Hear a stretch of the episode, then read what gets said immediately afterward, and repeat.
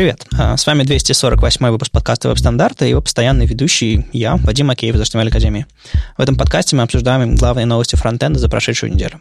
Читайте новости в Твиттере, ВКонтакте, в Фейсбуке или в Телеграме. Если вам нравится, что мы делаем, поддержите нас на Патреоне. Все ссылки в описании.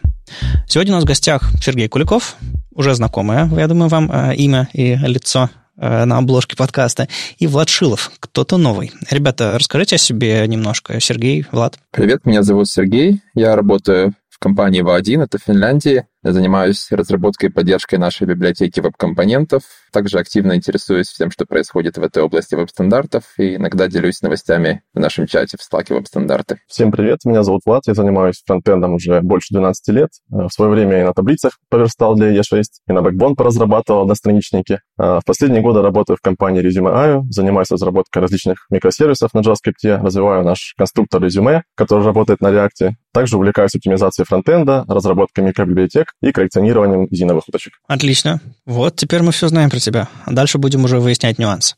Хорошо. А, в общем, с Сергеем, а, как я уже говорил, а, вы видите не первый раз. У нас был отдельный выпуск, где мы чуть больше говорили про компоненты. Может быть, какие-то темы будут повторяться, но я не думаю, что прям уж совсем. Если вам интересно послушать Сергея еще раз, у нас был отдельный выпуск, ссылку, конечно же, дадим. На самом деле, мы сегодня будем говорить, как обычно, немножко про события, немножко про новости недели, но основная тема будет, конечно же, то, собственно, ради чего я ребят собрал. А у нас получилось интересно интересная дискуссия, где там в Твиттере стартовала, появился Color Picker интересный на реакте, я сказал, что у него зависимость одна React, потом Сергей взял и переписал это на веб-компонентах, на ванильном, и получилась такая интересная дискуссия, и вообще сами, сами компоненты интересны, что захотелось обсудить подробности, как это все работает, почему именно такие технические решения были приняты в определенный момент, что лучше использовать, ла-ла-ла, ну и вообще, не то чтобы устроить какой-то там батл, еще что-то такое, нет, просто поговорить про, про экосистему, что ей нужно и как она работает. Вот это, собственно, наша ключевая тема сегодня, кроме новостей новостей недели. В общем, погнали к событиям. 24 сентября пройдет очередной Питер GS, уже 51. Как обычно, он пройдет онлайн, и это уже будет не просто набор докладов, это будет дискуссия.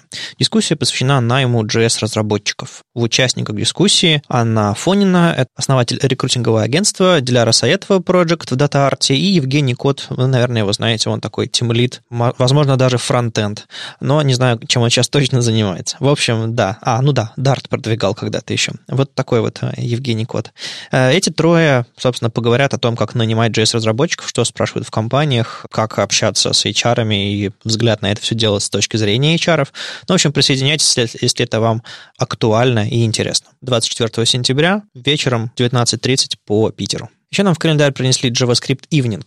Ребята из Динса проводят его в очередной раз, снова онлайн, и там будет э, два доклада. Первый доклад — рефакторинг приложений на примере Chrome Extensions. Собственно, Андрей Владыкин расскажет. И разработка быстрых и легких приложений на Svelte. И это расскажет Михаил Кузнецов из ING Bank. В общем, два доклада онлайн, рефакторинг, расширение и немного Svelte. Ну и еще кое-что. Мы уже рассказывали про эту конференцию, э, но тут выяснились некоторые подробности, поэтому держите. А с 23 сентября по 2 октября пройдет конференция Frontend Conf.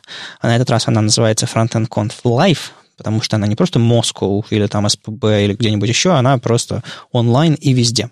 А, собственно, ребята длиннючую конференцию растащили по, по целой неделе, даже больше, по-моему, а, и она будет онлайн, понятное дело. Немножко другой ритм, немножко все по-другому работает, но это все понятно. Вы онлайн-конференции, я думаю, уже насмотрелись. Интересно что? Интересно то, что 25-26 сентября дни бесплатные. То есть конференция онлайн, но конференция платная. Понятное дело, вы покупаете билеты, все дела. Так вот, два дня из этих конференций будут стримиться бесплатно всем желающим.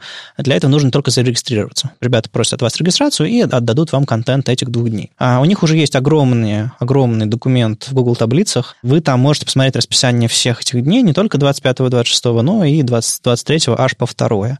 Там будут всякие мастер-классы, доклады, всякое такое. Ну, в общем, Сережа Попов пришел и говорит, слушай, расскажи. Я говорю, что с удовольствием, про бесплатные расскажу с удовольствием. В общем, рассказываю. Так что а, регистрируйтесь и подключайтесь 25-26 сентября, смотрите бесплатную трансляцию. В принципе, конференция собирается неплохая, судя по всему, а, так что будет интересно подключиться к каким-то отдельным докладам или прям, прям сидеть целый день смотреть. Зачем работать? Можно доклады на конференции смотреть. Главная новость недели лично для меня, как маковода, а, это, конечно же, презентация Apple, все дела. И на этой презентации хотелось бы вам сказать, что типа прозвучали сногсшибательные факты про новый релиз Safari на iOS, на iPadOS, на macOS. Но скажу честно, ни слова ни слова. Естественно, все, что хотели они сказать про Safari, они сказали уже а, летом на, на конференции своей. Сказали немного, но, слава богу, есть какие-то записи и все остальное. То есть, по идее, про Safari уже все сказано. Сейчас случилось следующее. Она наконец-то вышла. То есть 14 Safari э, вышла на iOS, iPadOS и macOS. То есть для этого вам не нужно обновлять операционную систему на macOS. Она просто пришла отдельным апдейтом. Именно на мобильных операционных системах и планшетных она приходит с обновлением системы. Пришла всем, раскаталась, и все классно. И факт номер один. Apple не сказала об этом ни слова, нигде, ни слова, ни о чем, о том, что, что появилось в этих браузерах. Официального change-лога, релиз ноутс, каких-нибудь статей или еще чего такого нет, вообще ноль. Просто тишина. Но Максимилиан Фирман, как обычно, рассказал нам все, все, все что нам не рассказала Apple. А Максимилиана в Apple не любят, а, возможно, за то, что он делает их работу, и периодически над ними издевается. Но, тем не менее, э, Максимилиан очень-очень-очень подробно и расширенно рассказал обо всем, что появилось в Safari, что в Safari так и не появилось, хотя мы очень ждали, э, как что работает, какие баги есть. В общем, очень подробно, очень классно. Но, на самом деле, две главные новости следующие. Наконец-то можно выбирать браузер по умолчанию на iOS. Этого нельзя было делать никогда в предыдущих 13 мажорных э, обновлениях операционной системы. Ничего подобного не было. Браузер был один в Safari. Сейчас можно поставить себе Edge, Firefox, э, что еще можно, Chrome поставить, да, извините, забыл главный браузер, и э, выбрать его по умолчанию. Другое дело, что браузер останется, понятное дело, тем же самым WebKit, а это будет не настоящий браузер, это будет оболочка. Тем не менее, вы получите свою синхронизацию, свои закладки и что вы там еще в браузере храните. Пароль, наверное. Новость номер два, что Safari поддерживает современную модель веб-расширений, основанную на той модели, которую сейчас э, первая начала разрабатывать компания Google для Chrome, и сейчас эта модель есть в Firefox, и теперь уже эта модель есть в Safari. То есть вам по-прежнему нужно, нужен Xcode, по-моему, чтобы приготовить свое расширение и отправить его куда куда-то там, в каталог расширений, но а, расширение будет работать на том же самом API, что и а, в Chrome, и в Firefox какими-то минимальными, ну или терпимыми различиями. Вот это главная новость на неделе, и я рад, что есть Максимилиана, и что нам не приходится терпеть тишину от Apple. Так что, если вам что-то интересное, обязательно заходите, посмотрите. Я, наверное, подробно проходиться не буду, но, в общем, там много всего хорошего, полезного. Опять же, очень много всего об этом говорили летом. А как ваши, ребята, впечатления от этого релиза Safari, а, который вот сейчас раскатался? Мне также понравилось, что они наконец добавили поддержку WebP. не прошло и даже не знаю сколько лет. Chrome уже Aviv добавляет. Я читал недавно, что уже утверждается WebP 2, но лучше поздно, чем никогда. Вот это, мне кажется, очень важно, потому что для мобильных э, размер это вообще критически важно. А WebP надо бывает легче в два или три раза, чем PNG или JPEG аналогичный. Также мне понравилось такое ламповое обновление, что теперь можно делиться геопозицией примерной. То есть, когда сайт спрашивает, где ты находишься, и ты хочешь только сообщить ему, например, город, где ты находишься, ты можешь сказать, что, ну, я примерно вот там, чтобы, если ты не доверяешь сайту, не говорил, где конкретно твой дом находится, вот это прям такое какое-то приятная мелочь такая. Вот также я бы отметил э, вещь, которая, ну, просто, мне кажется, надо учесть разработчикам, особенно всяких визивигов, текстовых полей и тому подобного, таких там плагинов для масок в текстовых полях, это то, что теперь в iPad можно в вебе писать их карандашом, рукописный вот будет переведен автоматически текст. Это пока поддержан, насколько я понял, только английский и китайский язык, но тем не менее менее, это надо учесть, потому что там, я так понимаю, немного изменилась типичная модель событий, которая срабатывает. Обычно, когда печатаешь, там же у нас key up, key down, key press, а тут просто в конце вызывается on change. Вот, и мне кажется, какие-то готовые решения могут это просто не отработать, так что может. Ну да, на самом деле в полях очень много всякой ерунды. Вот я сейчас вебом пользуюсь, и регулярно вижу всякие масочки, всякие штучки, причем очень глупые. Я, я вставляю свой пароль, они говорят, нет пароля, ты ж key не нажал. И вот такие вот вещи. Так что да, если у вас есть какие-то плагины, плагины э, и вообще интерфейс с этим связаны, убедитесь, что они срабатывают и на OnChange тоже. Это очень верное замечание. Я бы еще, возвращаясь к статье, хотел бы еще добавить э, о том, что хотя я не, не в полной мере разделяю претензии Максимилиана, но то, что действительно заслуживает внимания, это отсутствие документированных э, изменений для разработчиков. Что в частности затронуло и нас, поскольку с выходом iOS 14 бета мы обнаружили, что один из наших компонентов, а именно таблица для данных с виртуальным скроллом, полностью сломалась на iOS. А насколько, насколько полностью? Пополам сломалась и задымилась, или что, что там не работает? Э, конкретно сломалась та часть кода, которая отвечает за плавный скролл и которая была необходима для более ранних версий Safari. Таким образом, благодаря тому, что у нас вышла новая версия, мы, наконец, провели долгожданный рефакторинг и смогли несколько уменьшить наш код, что, с одной стороны, достаточно позитивно, но хотелось бы быть готовым к этому все-таки заранее и иметь представление о том, какие ожидаются изменения, поскольку работа со скроллом, в том числе на тач-интерфейсах, это всегда такое достаточно чувствительное дело, с которым нужно быть аккуратным. У меня такое ощущение, будто сейчас люди поставят подкаст на паузу, побегут проверять, сломался у них скролл или нет. А, а это нормальная тема. Я, я вот э, э, просто Apple фанбой. А я себе бету поставил в августе. Мне пришлось перестать пользоваться Яндекс картами. Я перешел на Google карты. Это почему? Это потому что Яндекс карты ни с одной из бет официальных не работали. Они только с финалом заработали, по-моему. То есть, грубо говоря, полтора месяца разработчики Яндекс карт как бы не выпускали апдейт, который фиксит э, работу на iOS. А люди э, и свой код не тестят в бетах, хотя операционная система большая, доля большая, и почему-то как-то принято ставить канарейку хрома и периодически поглядывать, может быть, у кого-то, но на iOS ничего подобного люди не делают, это, конечно, очень печально. Я бы еще, возвращаясь к, к теме определения источника ошибки, хотел бы добавить тот факт, что некоторые версии Technology Preview, допустим, допустим доступны только для Каталины, а более ранние только для Мохаве. И, соответственно, если мы хотим каким-то образом побисектить, начиная с какой версии это сломалось, то у нас возникают определенные сложности, с чем я лично столкнулся, когда исследовал один баг, связанный с CSS Shadow Parts, который в конечном итоге был также пофикшен. Хотелось бы иметь несколько более developer-friendly. Ну, в общем, Максимилиана иногда заносит, но в целом он прав. Документации от Apple очень мало, и подробностей для разработчиков очень мало. То есть я, я уже как-то упоминал в, в одном из выпусков, что я пытался найти всеми правдами и неправдами, просто пытался найти ту версию Safari, в которой Safari начал поддерживать CSS-свойство gap без префикса grid. То есть не grid gap, а именно свойство gap. В Can I Use данные неправильные были, и мы кое-как там с Шиме Видасом что-то такое сформулировали, нашли, я прогнал, прошелся по десяткам сайтов, Web Platform тесты, еще что такое, все, все release note ы Safari, bug tracker WebKit тоже, как бы очень, вообще нереально было найти. Просто не смогли найти, в какой версии Safari появился, соответственно, чтобы разработчики понимали, как на это ориентироваться, использовали браузер-лист для этого, еще что-то такое. Ну, короче, ух, история за историей. Ладно, а с точки зрения веб-компонентов ничего такого нового не добавилось в, в, в 14 iOS? Или все, все уже было заранее? Насколько я помню, все уже было заранее. Если мы говорим о Shadow Parts, то они появились э, в начале этого года в Firefox, и до этого они уже были в Safari, но там был один несколько неприятный баг, который, однако же, был починен, и в 14 версии все работает. Можно зайти в мой блокпост, который я писал о CSS Shadow Parts, и потестить демки на CodePenny. Окей, okay, да, да, дадим, дадим ссылку, спасибо. Ну, а еще момент, связанный с, эм, с тем, что браузер теперь можно по умолчанию а, выбирать другой. Следующий. Эти браузеры продолжают работать на, на, на встроенном в этом WebView, на одной из его вариаций. И теперь эти браузеры могут поддерживать сервис-воркеры, использовать сервис-воркеры. Там еще все еще нет, по-моему, Get User Media, еще каких-то там с этих связанных, Максимилиан об этом пишет. Но в целом немножечко сторонним браузерам, использующим, использующим тот же самый движок, дано чуть больше, чуть больше чем, чем они могли до сих пор. Так что альтернативные браузеры браузеры потенциально стали немножко быстрее и лучше по сравнению с тем, что было, кроме того, что они, их можно теперь выбрать по умолчанию. Ну, в общем, с, релиз, с релизом плюс-минус все э, понятно. Я очень призываю всех все-таки посмотреть на свой сайт, потому что вот опыт Сергея и мой опыт говорит о том, что какие-то вещи могут очень легко сломаться, не только в нативных приложениях, но и в браузерах тоже, потому что Apple документирует не очень, и мы до сих пор не знаем финальный список изменений, а, который вот вошел в браузер. То есть мы можем только догадываться о нем. И, опять же, Максимилиан может, быть, может ошибаться. Ну и вообще, вообще я бы с удовольствием поговорил с кем-то, у кого был опыт э, публикации расширения в новом формате для Safari. Вдруг кто-то из наших слушателей чем-то подобным занимался. Приходите, поговорим, и, может быть, э, гостем, гостем позовем вас в этот подкаст тоже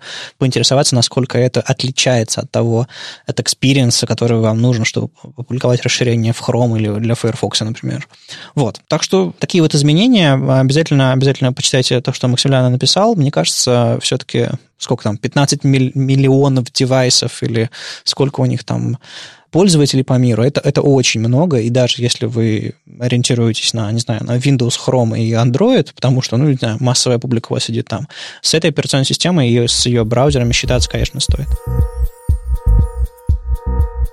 Еще в блоге «Злых марсиан» вышла статья о том, что PostCSS 8.0 вышел, и как теперь мигрировать плагины. Довольно-таки нишевая вроде бы статья, но я хотел про нее чуть-чуть поговорить. Почему? Потому что а, Андрей Ситник интересный тренд продолжают пушить, который вот буквально с ним поговорить 5 минут, и ты уже услышишь что-нибудь на эту тему. Я проверял. Андрей пост CSS 8, понятное дело, ускорил, обновил и так далее.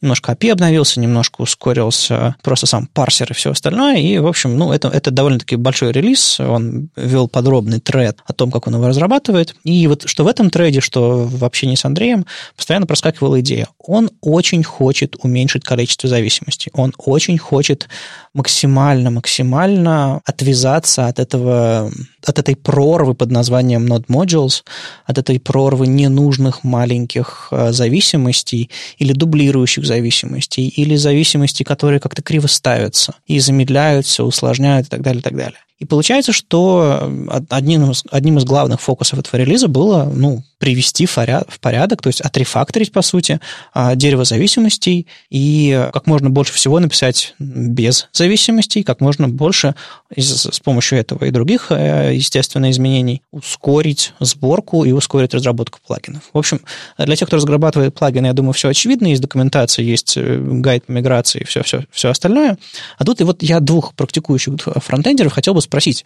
Ну вот Ситнику поролся, ему хочется, чтобы зависимости было меньше, нот модули были полегче, не было всякого сложного и чрезмерного. А если вот в современной разработке, в головах разработчиков, в ваших, например, подобные тенденции? Хочется ли уменьшать количество зависимостей? Хочется ли писать код ванильнее, может быть? Ну, разумеется, есть, потому что ну, это одна из тех причин, по которым мы оба попали на этот подкаст, потому что мы написали библиотеки без зависимостей. Uh-huh. Это мы еще обсудим. Моя, моя пока у вас под вопросом вопросам, зависимостями или без. Ну, я хотел еще позже немного к этому вернуться, к зависимостям и всему остальному, но в целом я считаю, что это очень правильное направление. Особенно, кстати, им редко этим занимаются люди, которые занимаются разработкой библиотек, которые работают не в браузере, а на, на машине клиента. И помимо того, что это ты переносишь контроль над, над кодом к себе, ты не зависишь от других библиотек, которые могут поменяться и что-то сломать, ты контролируешь как бы размер и стабильность. Кроме того, важно, что ты как бы контролируешь всякие уязвимости. Я считаю, что это одна из тех вещей, на которые Андрей и контрибьютор этой библиотеки вообще сделали упор. Поэтому у меня каких-то прям супер комментариев к этой, к этой новости нету, но мне кажется, что важно было бы похвалить тех, кто к этому релизу имеет отношение,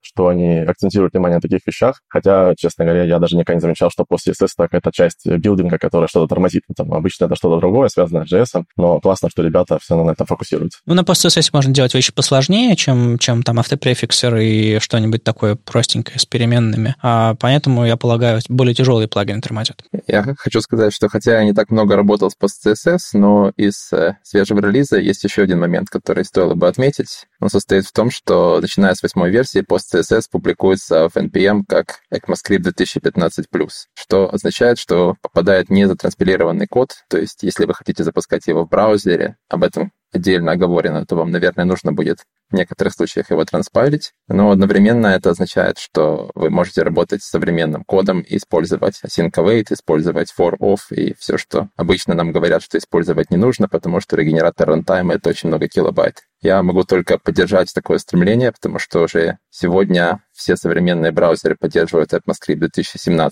в котором у нас появились async await. И если говорить про экосистему веб-компонентов, то там как раз принято публиковать нетранспилированный код, просто потому что Custom Elements зависят от нативных классов, и если их транспилировать, то необходимо подключать небольшой микрополифил, который потом их, скажем так, чинит при помощи Reflect Construct. Поэтому я только за. Давайте публиковать, наконец, современный код. Он будет работать быстрее. Окей, okay, то есть получается, что, несмотря на то, что мы уменьшаем, с одной стороны, а, объем, пытаемся писать ванильно, нативно и полегче, а, мы все-таки публикуем исходный код пакета в NPM, а не сжатый, транспилированный и готовый. Ну, если мы говорим э, про то, что э, мы публикуем код, который не транспилированный, это не означает, что он не оптимизированный, мы mm-hmm. можем его оптимизировать определенным образом. Это первое. Второе, мы можем предоставить право пользователю приложения выбирать, каким образом он хочет организовать сборку. То есть, например, есть в том же веб-паке есть способы для differential serving, то есть мы можем отдавать E11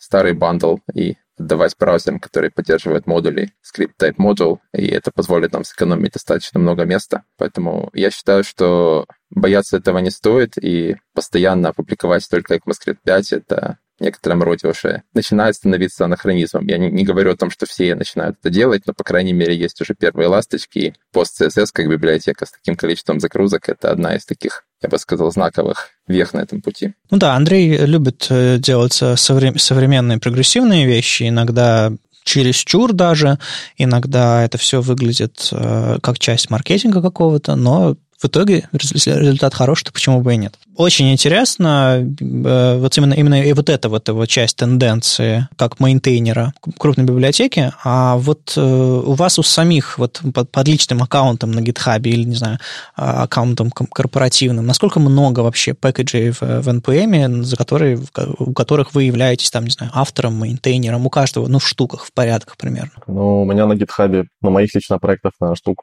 5. Вот у меня там даже один есть э, плагин на PostCSS. Я писал его еще очень давно, как только PostCSS вышел. Был плагин, который добавляет к автору и бифору автоматически контент с пустой строкой, чтобы типа часть э, нагрузки снять с человека на, на машину возложить. Самое смешное во всем этом плагине, что я его сделал, и каждый там, каждый год, по-моему, мне приходит там какое-то сообщение, что он у вас типа уже не, не работает с последней версией PostCSS. Я там его обновляю, потом еще обновляю. Видимо, сейчас надо снова обновлять. Окей, ну то есть там э, всякие мажорные изменения API э, случаются э, раз в год примерно, да? Ну, не знаю, там, наверное, где-то так, да. Ну, если вернуться к теме статьи, то я хотел бы еще все-таки отметить, что инструкция по обновлению очень понятная, простая, и даже мне захотелось что-то написать, хотя я работал с PostCSS только несколько лет назад, когда Polymer 1 еще была поддержка CSS-миксинов, которые в браузер так и не попали, но тем не менее синтаксис поддерживался. А у тебя у самого, Сергей, много пакетов в NPM, которыми ты считаешься мейнтейнером, например? Ну, я, собственно говоря, считаюсь мейнтейнером по работе, поскольку V1 разрабатывает компоненты в open source, и там у нас порядка 40 компонентов есть. Но кроме этого я занимаюсь open source для души, и вот для души у меня есть несколько активных проектов, в том числе тот, о котором поговорим сегодня. Есть некоторые наброски и некоторые, скажем так, просто демки. Я почему задал этот вопрос? Потому что мне, э, я, я всем, наверное, мейнтейнерам, с которыми удается поговорить на эту тему, задаю примерно похожий вопрос. Какая у вас политика публикации в NPM? В чем вопрос? Ну, то есть есть всякие gitignore, игноры, есть npm игноры, есть поле files в package.json. Есть разные способы указывать, какие файлы используются во время разработки, какие файлы попадают непосредственно в package, который хранится на сервере, который каждый раз при CI или там каждый раз при npm инсталле попадает к пользователям. И тут есть очень разные взгляды на эту тему. Люди иногда кладут туда тесты, документацию, исходники, фотографии детей и так, ну, то есть вообще все, что угодно. А, а я туда кладу, не знаю, один там индекс JS условный или, или там индекс CSS и, и все, потому что, ну, как бы, это же пакет, он, у него конкретная утилитарная задача.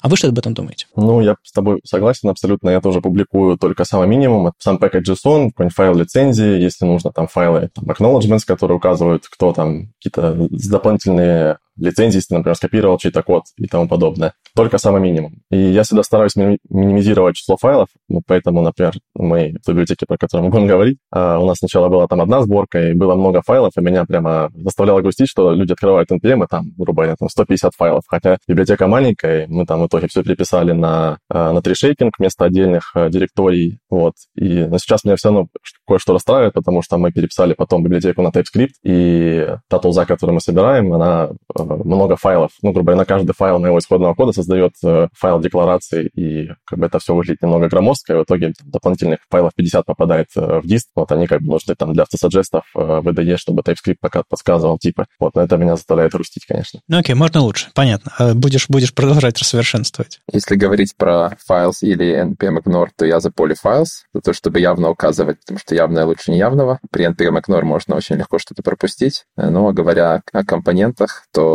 если мы работаем с веб-компонентами, то у нас есть одно важное отличие, что каждый custom elements define — это side-эффект, поэтому мы все-таки предпочитаем размещать веб-компоненты в отдельных файлах, не складывать их все в какой-то индекс.js и потом надеяться, что их затрешейкит. Но в остальном, естественно, у нас есть source map, есть TypeScript definitions. Но в данном случае, я думаю, что если речь идет об удобстве пользователя как разработчика, то мы можем докинуть несколько лишних десятков файлов, и это все-таки позволит сэкономить несколько лишних минут, которые, возможно быть, потеряны на том, что пользователь скачает на 2 секунды больше. Ну вот да, э, то есть вот вы в эти, вот для TypeScript дефиниции эти подкидываете, и разработчикам проще. Это, это, конечно, классно. Но у меня еще был э, комичный случай, когда я в самолете э, перед докладом или куда-то что-то... что а, у меня в, я в самолете иногда, иногда шовер начинаю разрабатывать свой, свой движок для презентаций. И была такая ситуация, что мне нужно было что-то выяснить, какой-то API какой-то библиотеки, которая у меня была в зависимости, а я такой сижу, и ничего. И я по это полез в Node Modules, а там мало того, что readme, так там еще и вся документация в этом, в этом пакете. И я, с, с одной стороны, такой, господи, что же вы тут устроили? С другой стороны, спасибо. И почитал и узнал. Двояко. Ну, то есть, э, саджесты, огонь, а, но мне кажется, документацию теста лучше не надо. Также в этом вопросе есть холиварная тема, на которой, мне кажется, нету однозначного какого-то мнения. Это то, что заливать ли э, source мапы в NPM или нет. С одной стороны, если что-то сломается, люди смогут понять и легко сделать ищу в твою, твою библиотеку. С другой стороны, это, наверное, самая тяжелая часть пакета получается. Намного тяжелее, чем тот код, который ты заливаешь. Вот это такая тема, на которую сложно принять какое-то решение. Мы в итоге решили публиковать, все-таки пойти на пользу, как бы сказать, разработчикам, если что-то пойдет не так. Вот. Но это было тяжелое решение, мы много обсуждали. Было бы классно, чтобы были какие-то ключи, ключи, режимы, в каком виде ты используешь и ставишь этот пакет. То есть, грубо говоря, допустим, можно было добавить поле, не, не просто поле, поле files, чтобы в поле files, например, были только те вещи, которые натурально инклюдятся, используются и работают. А чтобы добавить еще одно поле, не знаю, dev files, как у нас dependencies и dev dependencies. И тогда бы у нас было, был отдельный сабсет вещей, которые скачиваются и ставятся, когда ты разработкой занимаешься, на самом деле, а не просто используешь эту вещь как, как зависимость, вот непосредственно, то есть инклюдишь один файл. Ну, такая дурацкая гипотеза, но, может быть, может быть, мы к чему-нибудь когда-нибудь придем. Ладно, в общем, э, что, что андреевские тенденции, что, что вы мне подтвердили, мы задумались наконец-то. Э, сначала у нас был э, в, в каком-то смысле Дикий Запад, еще во многих местах продолжает быть, а сейчас мы вот задумались о том, чтобы эффективнее, что ли, пользоваться NPM, эффективнее публиковать туда. Еще на неделе был, был анонс, что Moment.js официально про себя сказал, что мы, мы все. Moment.js is done. Is not, is not dead, but done. Они выбрали такую формулировку. А, а, а к чему это все, откуда все это взялось? А, кажется, Эдди Османи написал пост о том, что в современных DevTools, они где-то там в, в профайлинге, а, в, в, в, в этом в Lighthouse советуют использовать вместо Moment.js альтернативы. Вот прям натуральный совет целый который упоминает конкретную библиотеку. И, с одной стороны, обидно, когда твой open source проект говорят, детектят его и говорят, не используйте его. С другой стороны, ребята из Moment.js сами согласились, да, этот проект был написан в другие годы, в 2011 году, это было 9 лет назад, и они сами говорят, типа, стартуйте новый проект, наверное, не используйте нас. Ну, за, за редкими исключениями, когда вам нужен IE8, или вы знакомы с API, или вам э, одно, другое, третье. В общем, они написали очень-очень-очень подробный пост, в котором очень подробно рассказали, что, почему и как а, делать дальше с датами в ваших веб-приложениях. На мой взгляд, совершенно обалденно, смело и очень хорошо с их стороны, прям чтобы все библиотеки также, также и делали. Как вам? Я считаю, что это максимально взрослый ход, который они могли сделать вообще. То есть, не, не, во-первых, они не забросили библиотеку, они сказали, что они будут решать проблемы с безопасностью всякие, просто не будут добавлять новые фичи. Плюс к тому же я считаю важным отметить, что эта библиотека не какая-то плохая, все-таки ей 9 лет. Допустим, каких-нибудь 5 лет назад сложно было представить какую-то работу с датами без этой библиотеки. Это, по сути, jQuery только в мире дат, и это как бы детище своего времени. Понятно, что сейчас архитектурно она уже как бы не, отличает, не отвечает современным стандартам, да, то есть она не учитывает встроенный браузер вещи, она не модульная и тому подобное. Но это так делали тогда, и это не делает ее плохой. Просто время поменялось, пришли новые стандарты, пришли новые решения, но библиотека все хорошая. И я считаю, что они сэкономили нам столько нервов, просто уйму. Ну, просто реально плохо сделали объект Date. И не, не для людей, наверное, сделали. Неплохо спроектировали, плохо продумали будущее JavaScript. А они нам это помогли ну, привести в человеческий вид. В этом я двумя руками тебя поддерживаю, да. Время летит очень быстро. Еще пять лет назад, когда я только начинал заниматься фронтендом, тогда был первый веб-пак, и тогда уже был вот этот известный всем костыль для того, чтобы в бандл попадали только некоторые локали Moment.js. Сейчас оказывается, что есть уже для этого готовый плагин, а теперь это вообще уже не нужно. Конечно, займет время миграция на какие-то альтернативы, но тем не менее я очень в некоторой степени этому рад, и особенно рад тому, что разработчики уделили особое внимание пропозалу Temporal, который сейчас находится на стадии обсуждений, для которого есть э, очень хороший кукбук, э, подборка примеров, где есть примеры из реального мира на тему того, как, например, забукать митинг в нескольких временных зонах и так далее. Поэтому они всячески приветствуют любой, любой фидбэк, предлагают попробовать, но пока не в продакшене, но с полифилом. Поэтому, возможно, нам следует сделать общими усилиями так, чтобы замена объекта date не была такой болезненной, чтобы она устраивала всех, и чтобы библиотек нам нужно было меньше. Ну да, в этом, в этом я, я тоже, тоже абсолютно согласен. Э, по-прежнему все шутят про момент как самую тяжелую библиотеку, но также, также про Lodash. Если с Lodash они сделали какие-то шаги по улучшению ситуации, то с моментом у них просто изначально они так написали библиотеку, что она, ну, ну, ну не тришейкабл, ну, ну, ну вот такая вот она, и они там еще в других грехах признаются, ну вот так ее спроектировали. Мы ее переписывать не будем, ну потому что сколько можно, уже есть альтернатива. И это тоже довольно смелый шаг признать подобное. Ну, они молодцы, что они там прикрепили возможные альтернативы, что можно и на нативном, что там есть Date.js, что есть DateFNS. И мне кажется, что как комьюнити мы могли бы также, допустим, выпустить какие-нибудь статьи, гайды по миграции на другие библиотеки. Если у вас поддержка таких-то браузеров, вы можете использовать такое-то, если поддержка таких, такие библиотеки. Это, как бы, мне кажется, хорошее продолжение того, что они начали.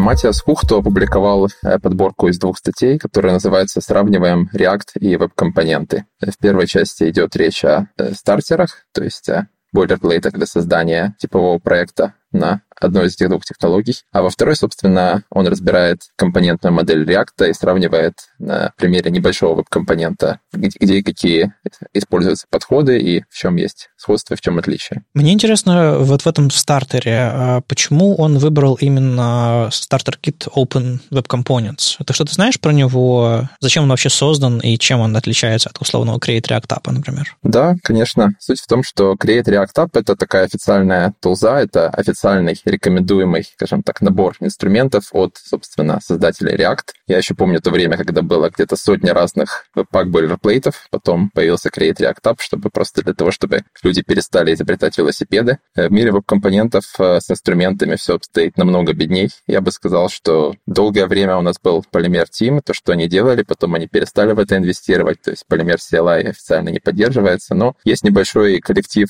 инициативных людей, это разработчики из компании ING и некоторых других, буквально 5-6 человек, которых можно найти в Polymer Project Slack, которые, собственно, создали проект Open Web Components. И их цель в том, чтобы сделать разработку в веб-компонентах ближе к реалиям современности, сделать ее удобной и понятной, и для того, чтобы разработчикам предоставить хорошие инструменты для этого. Все, теперь стало, стало немножко понятнее, что это за, за стартер-кит э, и какие цели за, за ним.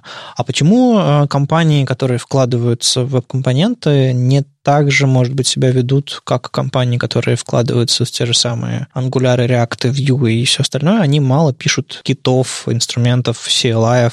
Да, я бы сказал, что, во-первых, э, таких людей меньше, во-вторых, они в некотором роде разобщены, потому что компоненты — это не фреймворк, это такая технология, которую разные люди готовят по-своему. То есть в разных компаниях, например, в Salesforce есть свой фреймворк под названием Lightning Web Components. Э, Microsoft в этом году опубликовали Fast Element и библиотеку компонентов на его его основе. Но каждый идет как каким-то своим путем и, с одной стороны, использует уже готовые наработки, такие как, например, Storybook или Rollup, как Bundler. Но вместе с этим иногда есть э, те вещи, которых не хватает, и тут получается, что экосистема в каком-то смысле делит, держится все еще на плечах отдельных энтузиастов. Скажем, есть очень хороший инструмент, добавляющий в Visual Studio Code э, статический анализ компонентов под названием Component Analyzer. Его пишет один человек, Руна Мехельсон. Если говорить о тех же Open Web Components, то сейчас у них есть новый проект под названием Modern Web. В частности, это тест-раннер, который служит заменой кармы и позволяет быстро запускать тесты, написанные на ECMAScript модулях, и его тоже пишет один человек, Ларс. Поэтому, да, это все пока еще находится в таком в некотором роде зачаточном состоянии, но экосистема, она наконец отпочковалась от полимера и от всего, что с ним связано, поэтому постепенное развитие идет, и эта тема время от времени появляется, нас будет больше. Ну, на самом деле, э, все-таки Google, несмотря на уход полимера как большого, собственно, проекта. Он продолжает заниматься низкоуровневыми всякими штуками для веб-компонентов. Вот lit HTML, lit element, так что кто-то что-то делает. Да, я бы еще сказал, что сейчас идет активная разработка новой версии lit HTML и новой версии lit element. В частности, они вынесут поддержку старых браузеров, таких как E11, полностью в отдельный пакет, что позволит снизить размер бандла. И если мы говорим, что на сегодняшний день это 8 килобайт, это многовато для рантайма, учитывая, что у нас уже есть Svelte и есть какие-то другие мик- микрофреймворки, то в будущем Element станет тем, чем изначально хотел стать Polymer, это как jQuery для веб-компонентов, как они это называют. То есть для того, чтобы решить несколько таких кейсов, которые на ванила веб-компонентах иногда приходится писать вот каждый раз заново, это то, о чем Матиас говорит во второй своей статье, что то, что связано с работой с properties, с атрибутами, иногда это такой бойлерплейтный код, и вот для этого нам все-таки могут понадобиться некоторые абстракции. Но он такой же бойлерплейтный, как DOM API. Да. Да, на, на чистом DOM API сложновато писать. Ну, то есть можно, но, опять же, ты много повторяешь, много длинных слов приходится писать ради очень простых вещей. А, и потихонечку тот же самый jQuery, этот DOM API, довел до какого-то уровня. Вот, может быть, lit, HTML, lit element доведут его компоненты до чего-то. Я надеюсь, у них примерно такой же план. Влад, а вопрос тебе. А, эта статья не просто про веб-компоненты, она, ну, честно, сравнивает а, React с веб-компонентами. А насколько по-разному люди работают, когда они работают с React. Насколько совместим вообще workflow и код э, разных э, команд, компаний, которые работают с, React, с компонентами. То есть э, в основе, понятное дело, лежит, лежит React и его экосистема. Но есть ли там такие же сложности или что-то похожее на то, что вот сейчас Сергей озвучил про компоненты? Ну, я не замечал каких-то прям больших сложностей. Если мы рассматриваем какие-то компоненты, которые устанавливаются да, через NPM, то там единственное, какие могут быть возникнуть проблемы, проблемы — это пересекающиеся всякие зависимости, то есть, например, э, способы вставки стилей вместе с компонентами. То есть кто-то, ну, например, те же picker, если рассматривать, у кого-то встроен э, в их open source компонент э, emotion, кто-то инлайнит стили прямо атрибуты style. Кто-то, как я, просто файл говорит, что нужно симпортировать CSS из модуля прямо. Вот. В целом, наверное, это такая хорошая часть React как парадигма, потому что, ну, именно что все пишут примерно одинаково, то есть ты вставляешь компонент, и сложно сломать им что-то сверху. В этом плане каких-то проблем нету. Ну, и именно инструментарий, про который говорится в этой статье, это, конечно, ну, хорошая вещь, потому что люди в нашей среде, ну, в моем комьюнити, они уверены в том, что все у них есть, как бы, то есть они знают, что они найдут чем собрать, они знают, что найдут и, оптим... и скрипты оптимизации всякие этого бандла, и для тестирования там не одно решение. Это все как бы последствия того, что просто у библиотеки очень хороший пиар. Как бы. То есть Facebook много вкладывается, много кто там выступает на эту тему. Вот. И это, это на самом деле это важнее даже, чем код, который пишется, как вот Леша Токтаров, мой коллега, он все время на это акцентирует, что open source пиар, он даже важнее, чем код, написанный э, внутри библиотеки. И ну, Facebook в это много вложился, э, привлек людей. И это, и это есть та вещь, за которой так много инструментов у React получилось. Да, я хотел бы заметить такой забавный момент, что в одной из этих своих статей, по-моему, во второй Матиас как раз говорит о том, что ему необходима была какая-то библиотека для работы с React, и он выбрал ее по количеству звезд на GitHub. То есть это вот тот самый момент пиара и то, почему веб-компонентам труднее, потому что, во-первых, у веб-компонентов, как у технологии, нету какого-то места, где можно поставить много звезд. Нет же звезд на GitHub у Canvas, например, да, или у WebGL. Не, ну есть, есть, э, господи, как же называется этот проект, э, в котором Chrome э, дает статистику, сколько каждая API, сколько в вебе используется. То есть там буквально можно поискать, сколько раз используется свойство color в CSS на всех сайтах интернета. То есть Google дает такой доступ к своей, такой маленькой окошке, типа get element by ID, насколько часто разработчики используют по сравнению с другими там способами выбрать элемент. А, ну вот это не звездочки, но это как бы можно примерно оценить, что и как используется. Но, но да. Да, этот, этот проект есть, но там есть один нюанс, что, насколько я помню, он учитывает показы страниц, а показы страниц э, — это не совсем то, что процент сайтов. И... Ну да, да, да. То есть если у нас есть YouTube и GitHub, например, у которых используется custom elements, то ситуация по ним уже довольно выглядит оптимистично, но 8% — это не те цифры, с которыми мы можем реально... Согласен, согласен. Но на самом деле это тоже что-то, и этот инструмент на самом деле они делали для себя, просто чтобы понимать, э, в какие области фокусировать свое развитие браузера и всего остального. А как вам вот э, Смотрите, каждый из вас э,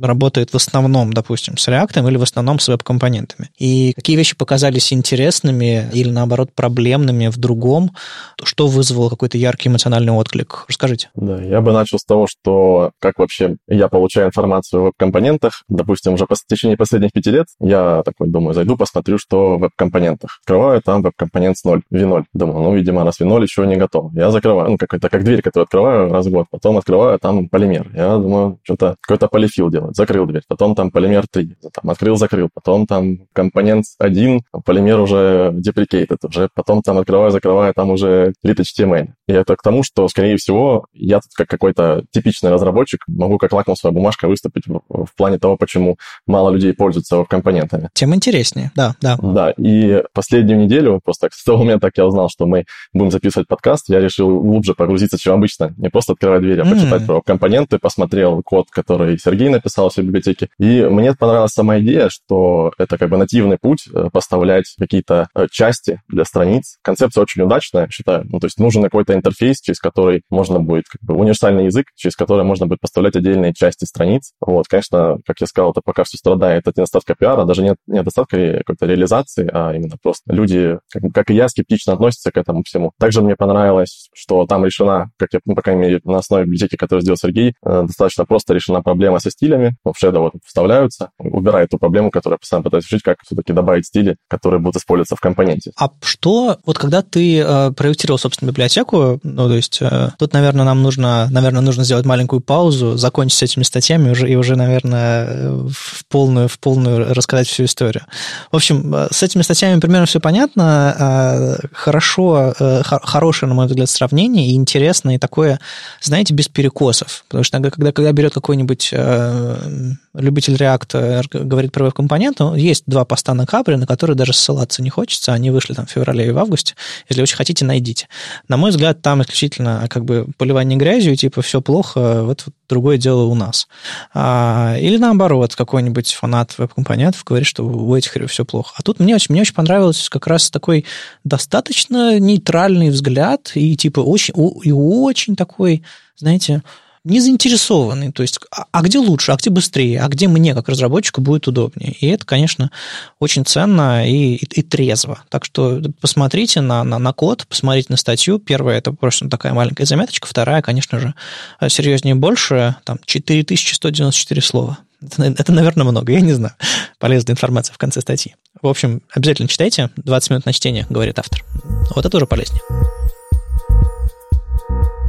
Ну, собственно, интро в нашу тему небольшое. Алексей Токтаров публиковал твит 25 а, августа. Привет, э, мы в резюме IO заопенсорсили супербыстрый, компактный и без зависимости Color Picker для React. Успешно используем в нашем редакторе резюме, который пользуется миллион человек ежемесячно. И такой, ссылочку. Ну, и кто-то ретвитнул, я заметил, я, я, я Алексея не читал тогда. Ну, я посмотрел на эту библиотечку, думаю, классная. Потом такой, подождите, она же для React. И то есть, что значит нет зависимости? Зависимость есть. То есть, если вам в браузере захочется использовать этот компонент, компонент на вашем сайте, который работает на условном WordPress, вам нужно поставить React, а потом поставить эту библиотеку. Это, как раньше говорили, зависимости нет, ну только jQuery. Извините, что вспоминаю эти, эти, эти дремущие годы, но, кажется, все там были, поэтому никто не обидится. И я такой подхожу и улыбаюсь, говорю, у библиотеки одна зависимость, React. Э, ну и пошли вопросы, там типа пир-зависимости, не пир-зависимости. А я говорю, было бы классно сделать компонент, который универсальный, ну то есть пришли разработчики Vue, им не нужно тащить React, чтобы сделать, использовать нормальный color picker. Аналогично у вас какой-нибудь там WordPress или что угодно, генератор статики. Вам захотелось color picker сделать, чтобы тему выбирать. Ну, вам не нужно тащить React. И вот, вот этот вопрос меня очень сильно заинтересовал. Тут пришел Сергей и говорит, хорошо как раз такое на custom элемент списать, а форкнуть что ли на досуге. И форкнул ведь в общем, есть библиотека React Colorful и есть библиотека Vanilla Colorful. Первая работает с библиотекой под названием React, вторая работает с библиотекой под названием Vanilla, то есть, то есть без библиотеки. И к этому всему наш выпуск, в общем-то, и, и сформировался. Я, наверное, начну из исторически с самого начала про библиотеку React Colorful. Э, мне интересно, чтобы ты, Влад, рассказал, откуда взялась идея, почему захотелось написать библиотеку и почему... Ну ладно, это уже будет следующий вопрос, но вот откуда библиотека взялась? Ну, у нее достаточно тривиальная история появления заявление. А мы в резюме AIO решили сделать фичу, которая позволит людям красить фоны в их резюме и ну, другие всякие элементы типа ссылок. И наш дизайнер Андрей нарисовал color picker. Вот он был ну, так как в демо. Он, собственно, выглядит точно так же, как та библиотека, которую мы разработали. У него минималистичный дизайн, там, да, грубо говоря, 2-3 ползунка, там отдельно поле можно подключить, если оно нужно. Там. Я, как типичный React-разработчик, я пошел на NPM, начал искать по фразе React Color Picker, и это оказалось сложнее, чем я думал. Обычно у нас как-то все с этим проще, но э, я не смог найти библиотеку, которая позволила бы мне сделать то, что я хочу, а именно сделать Color Picker в таком дизайне, и чтобы он еще достаточно быстро работал. И меня удивило э, во всей этой истории, что самый популярный Color Picker, который есть для React, называется React Color, и, скорее всего, если вы вобьете в NPM там просто Color Picker, все, что связано с словом Color, вообще найдется он, потому что у него еженедельно 1,7 э, миллиона скачиваний, очень много. Я отчаянно пытался его вставить в себе в проект, и у меня ничего не получалось, потому что, во-первых, он очень медленно работает, потому что у него куча зависимостей, включая Tiny Color, который сам по себе весит 20 килобайт, это библиотека для конвертации цветов, и он вообще не кастомизируется, потому что у него все стили зашиты прямо инлайном в стайл. Я мучился, мучился, перебирал другие варианты, там некоторые color-пикеры показались вообще заброшены, вот, и в итоге я просто плюнул на все это дело и буквально там за день написал, ну, в рамках нашей кодовой кодовой базы, я написал компонент, и он получился прям очень удачный, в нем еще были зависимости, там, по-моему, тоже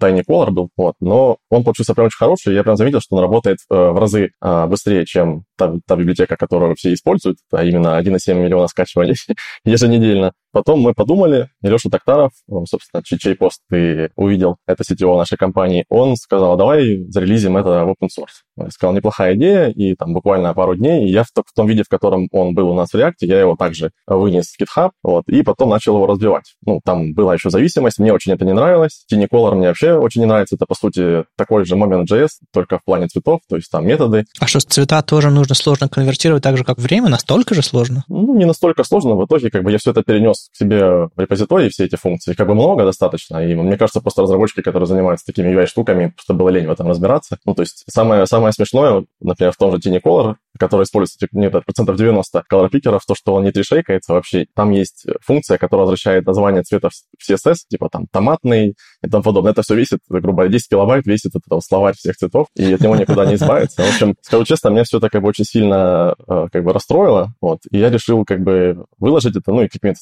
скажем так, и с корыстными целями, чтобы немного э, начать свой марш в плане open source и как-то комьюнити, чтобы обо мне узнала, но и я как бы устроил как бы крестовый поход на React Color, потому что 1,7 миллиона скачиваний используют, там, там тысячи проектов его используют, и, ну, это как-то меня расстраивает, потому что, ну, не очень хорошая библиотека, как бы, на мой взгляд. Вот так. И потом все это пошло, мы еще оптимизировали, переписали на TypeScript, и убрали все зависимости, мы еще там оптимизировали, то есть я там на Википедии нашел алгоритмы, которые конвертируют цвета, взял, позаимствовал часть кода у других, там, ну, понабрал эти алгоритмы с разных библиотек, типа Tinicolor и всех остальных, и там оптимизировал, чтобы это все меньше весело, ну, и в том видео уже вы все это увидели. Ну, крутая мотивация, и вообще сам подход, есть плохая библиотека, давайте я напишу хорошую, ну, она вызывает исключительно положительные эмоции. Вопрос у меня здесь один, ну, то есть, наверное, ты чуть раньше сказал в этом, в этом выпуске, а, почему тебе не пришла в голову написать э, идея написать универсальный компонент, потому что, ну, как бы, ты написал очередной компонент для экосистемы, в которой вы уже работаете. Тут как бы вопросов нет, пожалуй. Но не доводилось ли тебе сталкиваться с хорошим компонентом, который написан как веб-компонент с самого начала, как универсальный, который применим, применим к, к любому фреймворку, например? Сложный вопрос, потому что мы в экосистеме React обычно ищем в первую очередь что-то, что начинается со слова React. Я тут выступлю как реально типичный разработчик на React. Вот зачастую, конечно, мы обращаемся к каким-то библиотекам, которые написаны на ванильном JS. Например, а, ну, не на, например, я использую библиотеку Swiper. Она, кстати, разработана наш, моим земляком, тоже из Ростова. Это слайдер, который там поддерживает и палец, и там и мышку, и все, все штуки на свете. Вот, и он написан не на, не на веб-компонентах, а на просто ваниле, и у него есть обертки там, на все фреймворки. То решение, которое я использую почти каждый день. То есть решения такие все-таки встречаются. Хорошо, а Сергей, тогда, тогда в общем-то, передаю слово к тебе. А, понятное дело, что тут была легкая провокация и вообще такая э, ситуация, что была библиотека, которая было бы неплохо сделать универсальной. И мы понимаем, что это не от злого умысла, она была написана на, исключительно на реакции, чтобы никто, не дай бог, в других сообществах ей не воспользовался. Ну, просто такая ситуация. И очень часто open source так, так работает. Сделали что-то себе, положили в open source. Понятное дело. Расскажи, собственно, про твою, собственно, мотивацию. Ну, мы немножко про нее проговорили, а про твою мотивацию, как ты написал библиотеку, и какие, а, насколько это все выглядит она выглядит внутри узнаваемой по сравнению с тем, что было сделано в оригинальной библиотеке. То есть дизайн ты повторил, ты э, мимикрировал название, ты мимикрировал там какие-то части. Ну, то есть это был очевидный форк э, переписанный. А что еще, какие вещи ты унаследовал или, может быть, совсем переделал? В самом деле, если начать с мотивации, то у нас в одном из внутренних проектов, который включает в себя конструктор световой темы, тоже есть сторонний picker, и он тоже много весит. Поэтому только я увидел эту хорошую библиотеку, то у меня возникло желание сделать свою хорошую библиотеку на ее основе. Хочу такую же, но без React. Да, именно так. И, собственно говоря, первым делом, что я обычно делаю, я иду смотреть код и смотреть тесты, и в данном случае все было очень красиво, понятно, и вызывало желание взять это и скопировать, и поэтому первое, что я сделал, я перенес вот эти функции для работы с цветом, перенес тесты для них, а дальше просто взял и посмотрел на те несколько внутренних компонентов, которые есть, и подумал, как я могу переписать их на custom elements. Насколько это сложно, насколько это сложно было сделать? Почему я задаю этот вопрос? Потому что, может быть, кто-то захочет пойти по, по этому же самому пути. То есть вот сейчас Влад сказал, что есть библиотеки, у которых есть обертки то есть, грубо говоря, отдельный пакет, который, как зависимость, использует какой-нибудь там JS, а, но делает снаружи все непосредственные опишечки для какого-то фреймворка библиотеки. А, а может быть, стоит с самого начала писать универсально? И насколько это было сложно?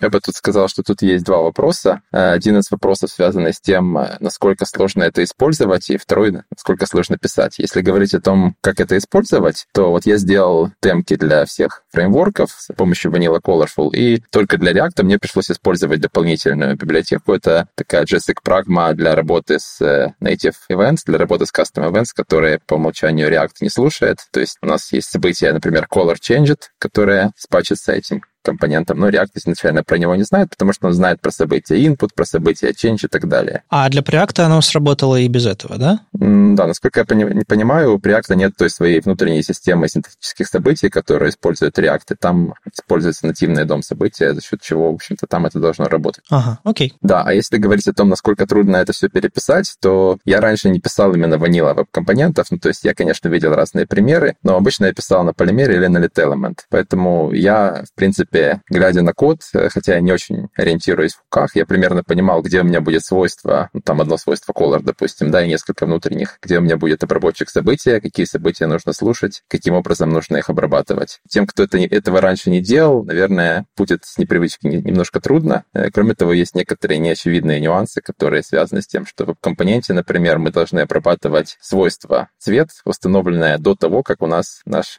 компонент проапгрейдился. То есть, если мы написали в HTML тег, а потом загрузили скрипт, то у нас все должно корректно работать. Вот некоторые такие edge кейсы нужно иметь в виду. А вы знаете, что такое розетский камень? Никак не могу вспомнить, но слышал точно. Розетский камень – это такой натуральный камень. А его в, в конце 18 века нашли. И в чем вообще самый кайф? В том, что там на нескольких языках был написан один и тот же текст. На нескольких древних языках на один и тот же текст был написан. Соответственно, э, для переводчиков это было сокровище. То есть тут было сразу аналоги текстов. Ссылку на Википедию, статью дам, э, почитайте, посмотрите. Я к чему веду? Я думаю, вы уже догадались, что у нас есть реализация и на React, и, на, и для React, и для веб-компонентов. И глядя на код и там, и там, можно в принципе я не говорю, что это будет легко и абсолютно без... понятно, но можно, в принципе, предположить, какие особенности есть у каждого проекта и какие шаги нужно предпринять, чтобы переписать из одного в другой. Может быть, я немножко фантазирую на лету сейчас, но вот у меня почему-то такая аналогия возникла в голове. Что вы думаете? Аналогия очень красивая, и я думаю, что в каждом из подходов есть какие-то свои паттерны, которые, наверное, иногда не очевидны, поэтому вот в компоненте Влада мне очень понравилось то, что есть комментарии, и код достаточно подробно описан таким образом, чтобы было понятно, где используется какой подход. Мне это очень помогло, и в своем компоненте я поставил старался большую часть этих комментариев оставить и добавить какие-то от себя, когда мы говорим о том, что специфично для ванила компонентов. Вот я пытался экономить байты как мог, но тем не менее у меня получилось там больше, чем было заявлено в исходном компоненте. Ну, возможно, потому что у меня используются классы, методы классов не минифицируются, поэтому это сейчас примерно 2,5 килобайта, но после того, как будет еще добавлена поддержка доступности, я думаю, где-то до 3 килобайт у меня получится уместиться. Ну, про доступность я еще, я еще задам каверный вопрос. А тут у меня меня к, Владу. Вот как тебе вот это вот ощущение от компонента, который ты видел по мотивам твоего написанный? Ты, ты его узнал потом, именно по коду? Ну, сразу точно могу сказать, что никаких у меня негативных эмоций не было. Во-первых, потому что Сергей все сделал очень позитивно, то есть он там, грубо говоря, был в курсе всего, и а, ну, еще тогда с дискуссии в, э, в Твиттере к тому же в его как бы, форке везде ссылки на мою библиотеку, поэтому я по возможности ставлю ему везде лайки, потому что через его библиотеку лайки ставят мне. Да, и мы сейчас тоже добавляем свой, в свой ритме ссылку на библиотеку Сергея тоже, чтобы... Ну, у нас там есть секция, если вы используете там Preact, делайте то. Если сейчас будет еще секция, если вы не используете ни React, ни Preact, то вот вам Vanilla Colorful еще. Ну, в целом, э, если брать ну, мои ощущения там именно от подхода, то, конечно, было непривычно посмотреть. Ну, как бы я все равно узнаю там какие-то свои решения, но для меня, конечно, непривычно все это видеть в виде веб-компонентов. Вот. Но в целом, как бы, код у меня не вызывает как бы, каких-то проблем, то есть он все читается. Просто много каких-то специфичных для платформы вещей, то есть которых я просто не знаю. Там, connected callback и тому подобное. То есть я, например, не знаю, как работает жизненный цикл в веб-компонентах и тому подобное. Ну, думаю, примерно такие же ощущения были у Сергея, когда он смотрел мой код. можно, можно пойти еще дальше, и, чтобы я переписал Picker обратно на React, смотря на код на веб-компонентах, и посмотрим, что получится. Но мне кажется, ну, это, это, слава богу, это не, не автоматический перевод, э, как знаете, перевести снова и снова и снова. Кто-то увидит э, репозиторий Сергея и перепишет его на React или на такой другой фреймворк, это будет забавно. Ну, если да, если, если, если ссылку на ваш не заметит, э, было бы забавно. Сергей, а что, что у вас с точки зрения кросс-браузерности вот этого твоего вани, ванильного color picker и чем отличается реализация просто на JS принципиально от реализации на веб-компонентах? Хороший вопрос, и на самом деле этот вопрос имеет опять-таки отношение к теме, что такое компонент без зависимости, потому что если мы пишем веб-компонент для E11, то у нас появляется зависимость, это полифил. И полифилы, если мы берем официальные полифилы от Google с Polymer Team, то он устроен таким образом, что в самом компоненте необходимо добавить несколько строчек кода для того, чтобы инициализировать темплейт, для того, чтобы включить стайл скопинг, который, в общем-то, это, можно сказать, нечто подобное CSS and JS в рантайме. У меня тут неожиданная мысль. Вот я пришел, написал твит. Единственная зависимость у этого color picker — это React. И, ну, там, типа, пар, два десятка лайков. Э, понятно. Но в целом кто-то придя в, в релиз э, Color Picker ванильного, может сказать, ну окей, я в E11, сколько зависимостей мне нужно подключить, чтобы оно заработало? И какое-то количество полифилов э, все-таки становится зависимостью, то есть зависимости есть. Да, вот это как раз вопрос дискуссионный. Да, дальше, опять-таки, что, что если мы хотим просто вот взять и подключить его одним тегом скрипт? Ну, я привел у себя в ритме там пару вариантов CDN, но опять-таки это CDN, который поддерживает ECMAScript модули. Э, значит, если вы хотите собрать это все, затранспайлить, то вам, получается, нужен бабель, то есть у вас еще появляется зависимость на toolchain. Ну, это тоже объясни, объяснимо тем, что я не транспайлю файлы сам. Я объяснял, по, по какой причине, что нативные классы. Но это тоже своего рода зависимость. Она такая неявная, но тем не менее она есть. Но это, это немножко другая зависимость. Это зависимость такая, это совместимость, это цена совместимости, скажем так. Учитывая, с какими темпами вечно зеленые браузеры сейчас развиваются и двигаются, это становится меньшей проблемой, чем зависимость от непосредственного кода, который большого кода на JavaScript, объемного кода на JavaScript, который написала какая-то другая компания, от которой это вообще никак не зависит. Потому что это, это немножко другого рода зависимость. Тут, конечно, все-таки какую-то линию провести стоит. Это, это не одно и то же.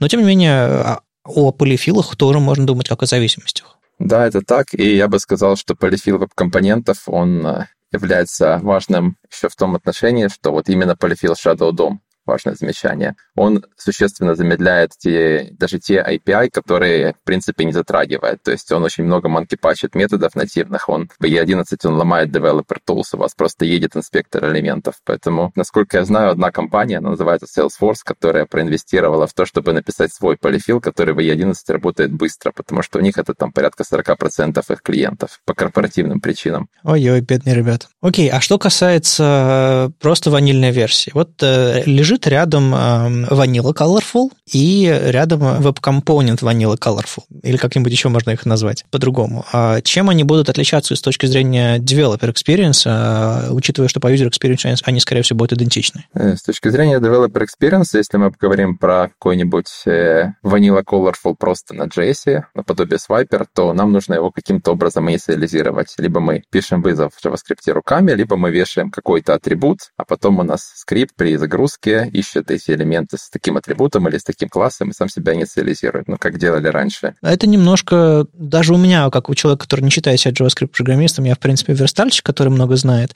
для меня это все равно выглядит немножко так старомодненько. В этом подходе суть в том, что есть люди, которые привыкли писать старомодно, да, и для них это будет нормально. Например, какой-нибудь там банковский работник, который поддерживает там на, на, на том же IE10 и 11 приложении, он, по сути, наверное, так все и пишет. К тому же это ванильное решение, его же можно завернуть тоже в компоненты. То есть ты можешь сделать несколько как бы output ов у библиотеки, да, и там один будет, ну, там будет, допустим, vanilla colorful и слэш там, слэш react, слэш vue, слэш э, web components и тому подобное. Каждый будет по-своему работать. То есть если людям, например, подходит решение с, в браузерах, в которых не работает Shadow DOM, да, то, только другие браузеры, они могут взять там слэш web components и спокойно использовать. Если люди э, более old school style используют, то они могут взять просто класс инициализировать или, или функцию, как там будет написано, не знаю. Ну хорошо, э, тут понятнее. А в итоге, чем будет ощущение э, девелопера отличаться дальше? Я бы сказал, что когда мы говорим про веб-компоненты, то если мы сравниваем их, например, с Vanilla.js, то у нас есть какие-то элементы, которые нам браузер предоставляет сам, то есть тот самый жизненный цикл. Нам нужно меньше писать какой-то логики для обработчиков событий. Э, в этом плюс. Что хотелось бы заметить в отношении сравнения веб-компонентов еще с React, что конкретно в данном случае нам не так много нужно, собственно, от React, не так много нужно для того, чтобы рендерить, потому что в этом color picker у нас дом создается один раз, и потом мы просто обновляем элемент style, то есть мы просто, по сути, меняем положение ползунков, меняем цвет и так далее. Э, но где, наверное, веб-компоненты именно ванила недостаточно сильны, э, это в том смысле, что они не предлагают никакого решения из коробки для того, чтобы как-то перерендерить страницу, для того, чтобы что-то поменять. То есть нет механизма для синхронизации состояния какой-то модели с э, ее представления. Компоненты предлагают это на выбор пользователя. Поэтому существуют библиотеки такие, как Lit HTML и ряд других. Да, это как раз-таки та вещь, которую хотелось бы отметить, на, на то, вокруг чего вращается наш диалог, это то, что, ну, допустим, наш color picker, да, он достаточно простой, как бы, и там ванила, React или неважно что, там будет достаточно мало кода такого динамичного, и там фреймворк, он нужен там просто для того, чтобы был лучший DX какой-то. Вот, но если мы пойдем, ну, допустим, не color picker, а уже какой-нибудь там date picker, да, или какой-то еще более сложный компонент, чем, чем больше будет кода, кодовая база, чем больше рендеров, чем больше маунтов, маунтов компонента, тем больше там будет уже оправдано использование какого-то фреймворка, да, то есть, возможно, веб-компонентов, возможно, чего-то другого. Есть какой-то этап, после которого сложно становится писать на ваниле, на ваниле, да, особенно если там прям рендер HTML, то ты как бы утонешь просто в том, что ты будешь там менять inner HTML, там, делать э, документ, там, query selector, удалять там по классу элементы и тому подобное. Ну, вот это тоже какая-то отдельная сфера, которую можно обсуждать, то есть э, какие-то микрорешения, как можно поставлять, э, там, допустим, компоненты между разными средами, как их портировать в, в NPM. То есть, да, одно из решений получается это, там, допустим, как веб-компонент, изначально написать просто как веб-компонент библиотеку, да, какую-то. Можно э, оперировать каким-то какой-то вещью, как микрофреймворк, да, то есть, э, ну, там, допустим, Elite HTML, если я правильно понимаю, он весит э, 10 килобайт, да? На самом деле меньше, там Lit Element вместе с Lit HTML весит 8, то есть сам Lit HTML они хотят сделать еще меньше. В принципе, чтобы ну, после какого-то момента, после какого-то размера кодовой базы, ты уже ну, не имеет, наверное, такого значения, есть у тебя там фреймворк или у тебя, ну, есть какой-то микрофреймворк или, или нет фреймворка. То есть ты можешь поставлять, допустим, универсальный компонент какой-то, ну, ты можешь сделать его на Preact, например, которого там 4 килобайта runtime. Ну и, допустим, твой picker, да, он будет весить, допустим, там, его код 20 килобайт, ну и там, грубо говоря, 4 килобайта. Это уже не такая плохая цена, учитывая, что если ты писал на чистом JS, то он бы занял, наверное, там 50 килобайт или ну, то есть ты сэкономишь просто вшив, допустим, там, ну, как dependency, просто установив э, тот же Preact, и потом ты можешь, допустим, того же Preact, там, есть Preact custom element, пакет, ты можешь завернуть Preact компонент и там использовать его как тоже как кастомный элемент. Ну, то есть вариаций, вариаций получается много, и тут еще нужно учитывать усложнение кодовой базы. Это, это, это, это очень хороший аргумент. А, а вот с точки зрения веб-компонентов, насколько они готовы, Сергей, а насколько они готовы к увеличению кодовой базы, насколько они также хорошо себя чувствуют, как и компоненты на React? Хороший вопрос. Я бы хотел сказать, что веб-компоненты, они, в принципе, предлагают те низкоуровневые примитивы, поверх которых можно писать разные решения. Это библиотеки, микрофреймворки, это компиляторы, такие как Stencil. И, в принципе, есть э, проект webcomponents.dev, у которых есть э, сравнение целого ряда библиотек, фреймворков, в том числе даже там Angular Elements или Vue, как, которые можно компилировать в э, веб-компоненты. И там у них есть, собственно, сравнение, сколько будет килобайт один веб-компонент и сколько будет килобайт, если эти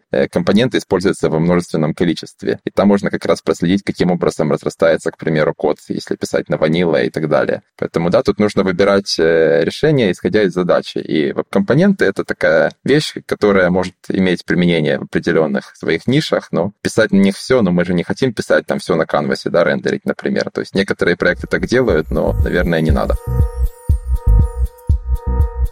Ну и еще один вопросик, наверное, возможно, один из финальных, или что там еще у нас есть. Я посмотрел на, на код Color Picker, оригинального React Colorful, потом на, на ванильный, а потом, чем черт не шутит, просто написал на странице input type color и открыл системный Color Picker. Открыл его на macOS, открыл его на iOS. Ну, на, на iOS, понятное дело, что там просто кубики и все очень примитивно. На macOS там очень мощный такой color picker, там куча всяких вкладочек, мощный, мощный как бы инструмент. Э, я бы не сказал, что он супер интуитивно понятный, но он мощный, и там можно, в общем, задачу свою выполнить, так или иначе. И я попробовал попользоваться э, системным компонентом с клавиатуры и смог. А ни один из, из, из ваших color насколько я понимаю, вот в нынешнем состоянии попользоваться с клавиатуры, а тем более не видя его, э, не получается. Я бы хотел оставить за скобками вопрос, зачем человеку незрячему выбирать цвета. Давайте, это, это отдельная большая дискуссия, и мне кажется, что разработчик не должен задавать подобные вопросы, но это другая тема.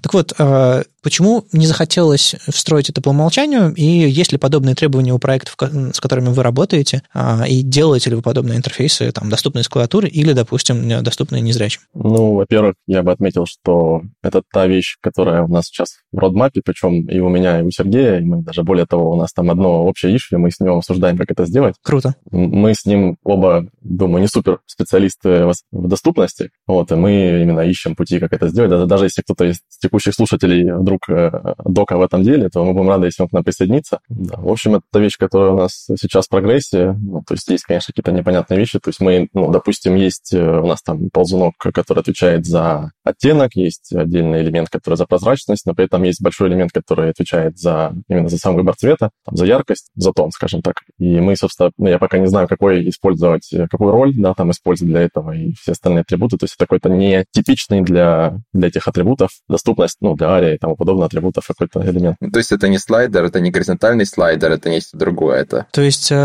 учитывая э, современное состояние y ARIA, там даже нет ничего похожего. Ну да, мы нашли какой-то другой нативный color picker, что-то не особо им кто-то занимается, вот, но у них есть какое-то подобие доступности, там вообще используется роль лист-бокс или что-то, дата-грид какой-то, в общем, я даже не понял, почему. Ну, то есть у нас, в общем, если в двух словах, у нас скоро будет э, все там связанное с клавиатурой. Э, вообще, если говорить о доступности, то у нас в один мы все компоненты стараемся делать доступными настолько, насколько это возможно. Это входит у нас в определение готовности к релизу 1.0, поэтому Vanilla Colorful еще не 1.0, как вы можете заметить, и это будет реализовано. Э, ну, а с Shadow DOM есть определенные проблемы, но в данном случае у нас нет какого-то внешнего лейбла, который мог бы применяться, поэтому здесь проблем этих быть не должно. Круто. Ну, я рад, что мне даже не пришлось придираться особо. Я просто упомянул, а вы говорите, а мы уже работаем над этим. Так что, в общем, вопросов к вам, ребят, особо нет. Пока там дивы, но, кажется, все будет, все будет хорошо. А, знаете, это можно, этот выпуск, вернее, большую часть его можно вполне себе считать э,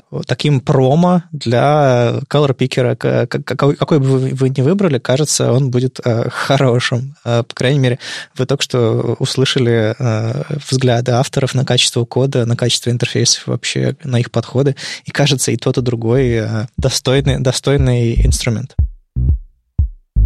С вами был 248 выпуск подкаста «Веб-стандарты» и его постоянный ведущий, я, Вадим Акеев из HTML Академии. Сегодня у нас в гостях были Сергей Куликов и Влад Шилов. Ребят, спасибо, что пришли. По-моему, получилось довольно интересно. Спасибо за приглашение. Был рад в очередной раз поучаствовать в подкасте. Я считаю, у нас вышла такая продуктивная дискуссия. Я думаю, многим будет интересно попробовать какие-то из... Один из наших колорпикеров попробовать у себя в проекте, поэтому welcome, и любые отзывы приветствуются.